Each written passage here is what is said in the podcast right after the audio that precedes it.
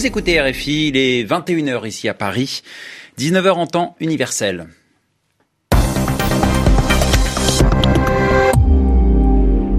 Romain Ozoui. Bonsoir à tous, bienvenue dans votre journal en français facile, présenté ce soir en compagnie de Sylvie Berruet. Bonsoir Sylvie. Bonsoir Romain, bonsoir à tous. Et à la une de l'actualité ce soir, au revoir le franc CFA en Afrique de l'Ouest, voici l'écho. C'est une réforme profonde de la monnaie unique qui a été annoncée ce soir par le président ivoirien Alassane Ouattara, qui devrait entrer en vigueur dès l'an prochain. Toutes les explications dans un instant. Le, les pays européens divisés face aux sanctions américaines contre Nord Stream 2, ce gazoduc d'une dizaine de milliards d'euros euh, qui doit entrer en service l'an prochain, plusieurs pays, l'Allemagne en tête, critiquent ces sanctions tandis que d'autres craignent que ce projet augmente la dépendance des Européens au gaz russe. Et puis à la fin de ce journal en français facile, votre rendez-vous avec Yvan Amar, le mot de la semaine. Le journal. Le journal. En français facile. En français facile. C'est donc une annonce majeure hein, qui a été faite ce soir à, Abidjan euh, par le président ivoirien euh, Alassane Ouattara aux côtés de son homologue Emmanuel Macron. Oui, le franc CFA va être euh, réformé en Afrique de l'Ouest pour changer de nom et s'appeler l'ECO. On retrouve tout de suite en direct d'Abidjan Edouard Dropsy. Edouard, vous avez suivi ce discours du président ivoirien. Que sait-on de cette réforme profonde du franc CFA en Afrique de l'Ouest?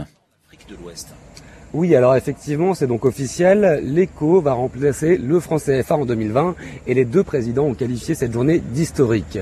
Alors que cela va-t-il changer pour les pays de la zone UMOA Premièrement, les réserves de change ne seront plus basées à Paris. Aujourd'hui, les accords obligent qu'au moins 50% de ces réserves soient à la Banque de France. Demain, rien n'obligera les pays signataires à faire appel à la France pour les héberger. Et c'est désormais à la BCAO de choisir le lieu de dépôt. Autre point important, la France se retirera des trois instances de gestion du franc CFA. Alors il y aura bien un protocole d'échange entre la France et les représentants de l'Union monétaire, mais de manière informelle, a souligné Emmanuel Macron, en appelant à une confiance mutuelle pour entretenir un dialogue fluide. En revanche, ce qui ne change pas, c'est l'arrimage à l'euro.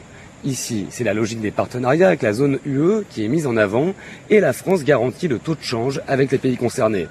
Alassane Ouattara estime que cette parité fixe a permis de contrôler l'inflation de la zone, contrairement à, sans les nommer, d'autres pays du continent. Édouard Dropsy, merci à vous en direct d'Abidjan pour RFI. Alors cette annonce, Romain intervient alors qu'Emmanuel Macron continue sa visite à Abidjan pour soutenir les troupes françaises qui se trouvent sur le continent.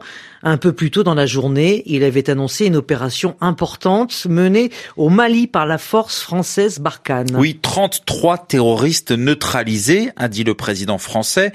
L'opération s'est déroulée dans la région de Mopti, dans le centre du Mali.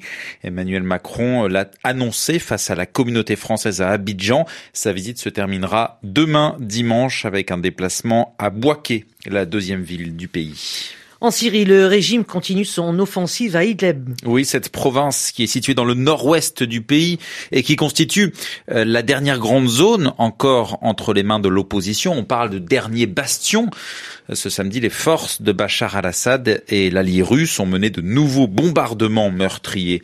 Au moins 12 civils ont été tués selon l'Observatoire syrien des droits de l'homme. Et puis de fortes critiques après les sanctions américaines contre le gazoduc Nord Stream 2. Oui, ce gazoduc d'une dizaine de milliards d'euros, financé pour moitié par Gazprom, le géant russe du gaz, il doit, ce gazoduc, entrer en service au début de l'année prochaine. Cette semaine, le Congrès américain a voté en effet des sanctions qui devraient frapper toutes les entreprises qui sont impliquées dans la construction de ce gazoduc. Et évidemment, cela fait réagir en Europe, mais les pays d'Europe sont divisés face à cette décision. On fait le point avec Pierre Benazé à Bruxelles.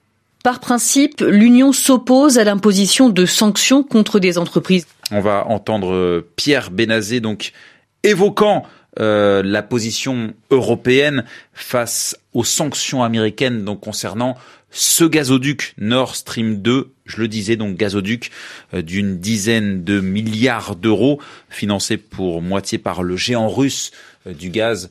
Gazprom, on va écouter un peu plus tard ce sujet. On part aux États-Unis. Oui, on va aller aux États-Unis. On a perdu Pierre Ménazé, mais on le retrouvera peut-être aux États-Unis où l'une des plus importantes opérations a été menée contre les MS-13. Oui, cette organisation criminelle d'origine hispanique, plus de 200 personnes ont été arrêtées aux États-Unis, mais également au Salvador. Elle serait impliquée dans une série d'assassinats violents dans la région de New York. Correspondance, Lubna Anaki. C'est le résultat de deux ans de surveillance, d'enquête et d'écoute, la plus importante opération policière jamais menée contre le MS-13. Au total, 230 personnes ont été arrêtées dans une vingtaine de villes au Salvador et aux États-Unis, principalement à Long Island, dans la région de New York. Créé à l'origine par des réfugiés salvadoriens installés à Los Angeles, le MS-13 s'est implanté à Long Island il y a quelques années, provoquant une importante vague de violence. Les membres du groupe seraient notamment responsables d'une trentaine de meurtres commis dans la région depuis 2016. Parmi la centaines de personnes arrêtées à Long Island figureraient de hauts responsables de l'organisation criminelle et selon les enquêteurs, l'opération policière aurait permis d'éviter sept projets d'assassinat. Pour les autorités, ce coup de filet est un message adressé aux responsables du MS-13 qui espéraient élargir leur présence à New York. Dès l'annonce des arrestations, Donald Trump s'est félicité sur Twitter. Nous allons mettre tous les membres du MS-13 et ceux qui ne devraient pas être là en dehors de notre pays, écrit-il. Ce n'est pas la première fois que le président américain utilise l'organisation criminelle pour justifier sa politique migratoire. Lubnanaki, New York, RFI. On a retrouvé Pierre Benazé à, Bruxelles qui va donc nous évoquer, euh, faire le point sur ces, décisions et ces euh, réactions européennes aux sanctions américaines contre euh, le gazoduc Nord Stream de Pierre Benazé.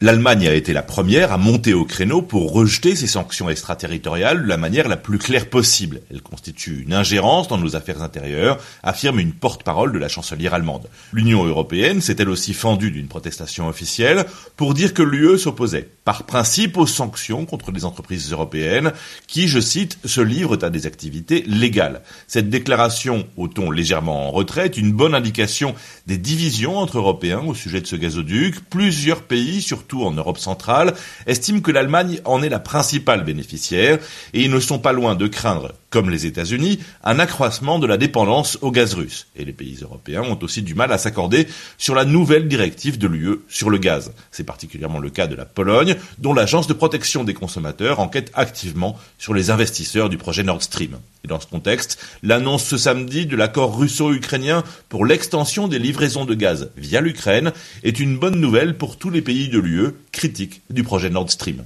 Pierre Benazet, Bruxelles, RFI. RFI 21h08 ici à Paris et c'est l'heure de retrouver comme chaque samedi le mot de la semaine selon Yvan Amar et il s'agit du mot évangélique. Un journal évangélique américain s'est prononcé en faveur de la destitution de Donald Trump, c'est-à-dire qu'il a pris position pour cette destitution. Et c'est étonnant pour les Américains. Mais pour ceux qui ne vivent pas aux États-Unis, parfois ils ont plus de mal à comprendre cette surprise. En effet, ce mot évangélique, il existe en français comme en anglais de façon presque semblable, hein, mais c'est un adjectif qui a accumulé toute une vision religieuse d'abord et ensuite politique de ce que doit être la vie, et notamment la vie chrétienne. Alors, au départ, évangélique, ça dérive du mot évangile. Et les évangiles sont les textes du Nouveau Testament. La plus grande partie de ces textes fait le récit de la vie de Jésus. Longtemps d'ailleurs, quand on a parlé des évangélistes, on faisait allusion tout simplement aux protestants, qui s'étaient séparés des catholiques depuis le XVIe siècle. Alors on sait qu'en Amérique, on a des églises chrétiennes très différentes, il y a des catholiques, mais il n'y en a pas beaucoup. Il y a surtout des protestants divers, des épiscopaliens, des baptistes, des méthodistes, etc.